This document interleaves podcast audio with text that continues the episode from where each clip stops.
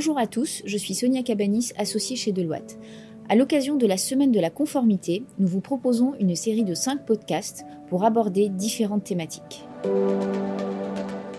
Aujourd'hui, nous vous proposons d'aborder les tendances d'évolution des dispositifs de lutte contre le blanchiment d'argent et le financement du terrorisme, LCBFT, à travers un échange entre Alexandra Guibert, associée chez Deloitte, et Shaden Itani, directrice chez Deloitte. Nous accompagnons les institutions financières dans le cadre euh, de la revue et l'optimisation de leurs dispositifs de lutte contre le blanchiment d'argent et le financement du terrorisme, LCBFT. Ainsi, nous avons pu constater, et nous constatons au jour le jour, euh, les évolutions et les défis euh, auxquels sont confrontées les institutions financières pour se mettre en conformité avec les attentes de plus en plus fortes du régulateur. Chaden, je me tourne vers toi. Quelles évolutions as-tu observées récemment? Effectivement, Alexandra, dernièrement, j'ai observé deux évolutions majeures. Une évolution dans l'approche du régulateur, accompagnée d'une deuxième évolution d'ordre technologique.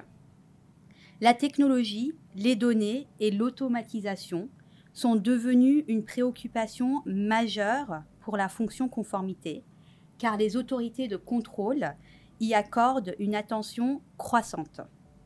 En France, l'autorité de contrôle prudentiel et de résolution, la CPR, utilise depuis quelques années l'intelligence artificielle lors de ses missions d'inspection à travers un outil qui s'appelle Lucia. Par ailleurs, en avril 2023, la CPR a publié une revue thématique sur les dispositifs automatisés des opérations en matière de LCBFT et des lignes directrices sont attendues prochainement sur le sujet. Enfin, cette année, l'ACPR a fait évoluer le questionnaire lutte anti-blanchiment, QLB, notamment en introduisant des questions visant à collecter des données quantitatives.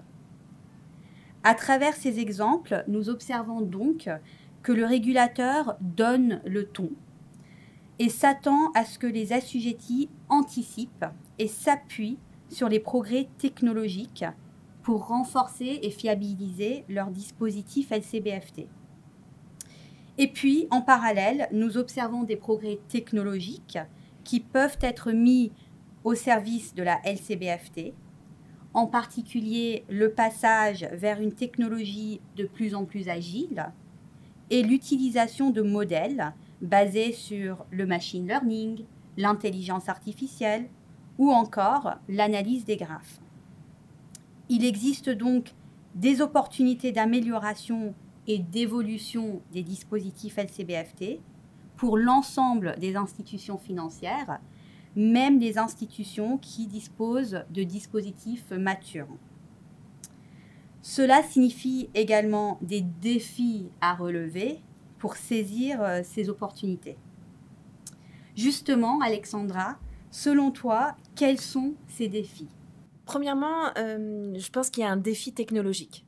Euh, les outils présentent des défis de compréhension et de maîtrise importants pour des experts réglementaires et plus centrés métiers. Ces outils apparaissent parfois comme des boîtes noires pour les équipes conformité. Pour autant, leur configuration a un impact majeur sur la détection du risque de blanchiment d'argent et de financement du terrorisme. Par ailleurs, il faut aussi réussir à intégrer de manière fluide dans le dispositif LCBFT ces outils et ces nouvelles technologies. Ensuite, il y a un vrai défi sur la maîtrise de la donnée. La donnée est la matière première à tout système d'information et de traitement. Elle est ainsi naturellement au centre des, enjeux quand il s'agit d'implémenter de nouvelles technologies, en particulier le défi de la qualité et de la gestion de la volumétrie de données afin de détecter au mieux les cas de blanchiment d'argent et de financement du terrorisme. Enfin, il y a un défi opérationnel. Les améliorations technologiques entraîneront un besoin de choisir et d'allouer des ressources humaines différemment. Les équipes devront être capables d'analyser, d'exploiter, de piloter des données issues des outils et relatives au dispositif LCBFT. Euh, tu as mentionné les nouvelles questions quantitatives du, QLB euh, précédemment, Chaden.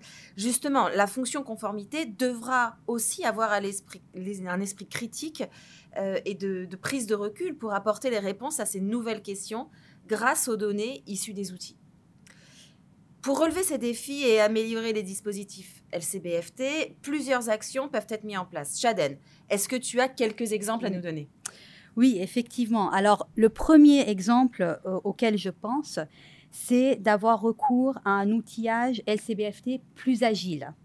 Aujourd'hui, les outils traditionnels sont utilisés et comme tu l'as indiqué, ces outils sont souvent perçus par une, comme une boîte noire par les équipes conformité. Principalement parce que la configuration de ces outils traditionnels est souvent longue euh, et fastidieuse. Par exemple, pour euh, mettre à jour des règles ou des seuils euh, dans les scénarios LCBFT ou pour gérer les listes sanctions PPE, il faut faire appel à plusieurs parties prenantes, à l'éditeur, aux équipes informatiques, et ça peut prendre du temps. Le recours à des outils plus modernes, plus agiles, permettent aux équipes conformité d'adapter en temps réel les configurations et sans avoir besoin euh, de recourir euh, à des équipes informatiques ou euh, aux éditeurs. Un autre exemple auquel je pense, c'est d'utiliser les nouvelles technologies pour optimiser les processus opérationnels et faire gagner du temps aux équipes conformité. Par exemple, le machine learning peut permettre de déployer des modèles prédictifs et donc de prioriser les alertes à traiter qui sont issues du criblage ou du filtrage. Et en parallèle, des centres d'expertise peuvent être implémentés pour permettre euh, aux ressources humaines de consacrer du temps aux cas plus complexes et euh, d'avoir une plus forte valeur ajoutée puisque euh, ces moyens humains consacrent leur temps à l'analyse critique.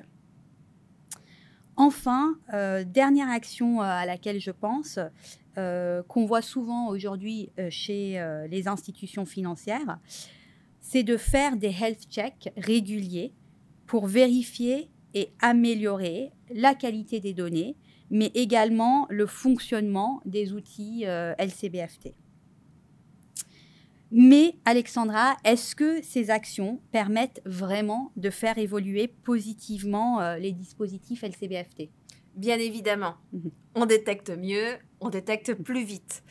Grâce à la technologie, il est possible de faire des liens entre les différentes sources de données, d'automatiser le traitement de la donnée et de préparer la donnée pour que l'humain n'ait plus qu'à analyser, trancher, ajouter ça, de la valeur ajoutée.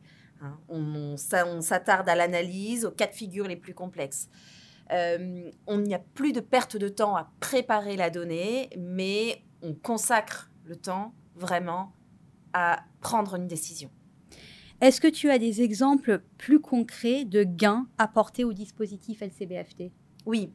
Euh, par exemple, les modèles d'intelligence artificielle et de machine learning contribuent à baisser le nombre d'alertes liées à des faux positifs. Euh, ils permettent aussi de réduire le temps nécessaire à l'investigation et à la prise de décision. Les outils agiles peuvent s'adapter plus rapidement aux nouvelles formes de criminalité financière grâce à la capacité d'apprentissage sur les nouveaux schémas à partir de données disponibles ou de suivi récurrent des risques. Euh, ils permettent aussi de mieux maîtriser les risques puisque les métiers sont moins dépendants des équipes IT pour ajuster les règles de paramétrage des outils. Donc, pour conclure, nous pouvons dire que la tendance aujourd'hui est de faire évoluer les dispositifs LCBFT vers des dispositifs qui s'appuient de plus en plus sur la technologie et sur les outils euh, plus modernes, plus agiles, et en parallèle de créer des centres d'expertise afin de permettre euh, la focalisation sur la valeur ajoutée. Et cette tendance est notamment insufflée par le régulateur qui montre l'exemple. Et ces évolutions vont permettre de renforcer la conformité au regard des réglementations LCBFT. Tout à fait. Mais il faut aussi conclure en rappelant que la technologie évolue à toute vitesse et que les pratiques de délinquance financière s'accélèrent également grâce au progrès de la technologie.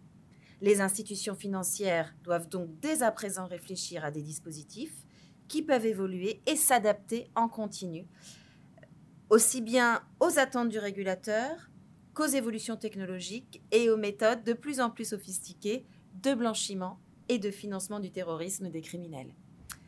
Je vous remercie pour votre écoute et espère que ce podcast a attiré votre attention et vous invite à écouter les autres podcasts de cette semaine de la conformité.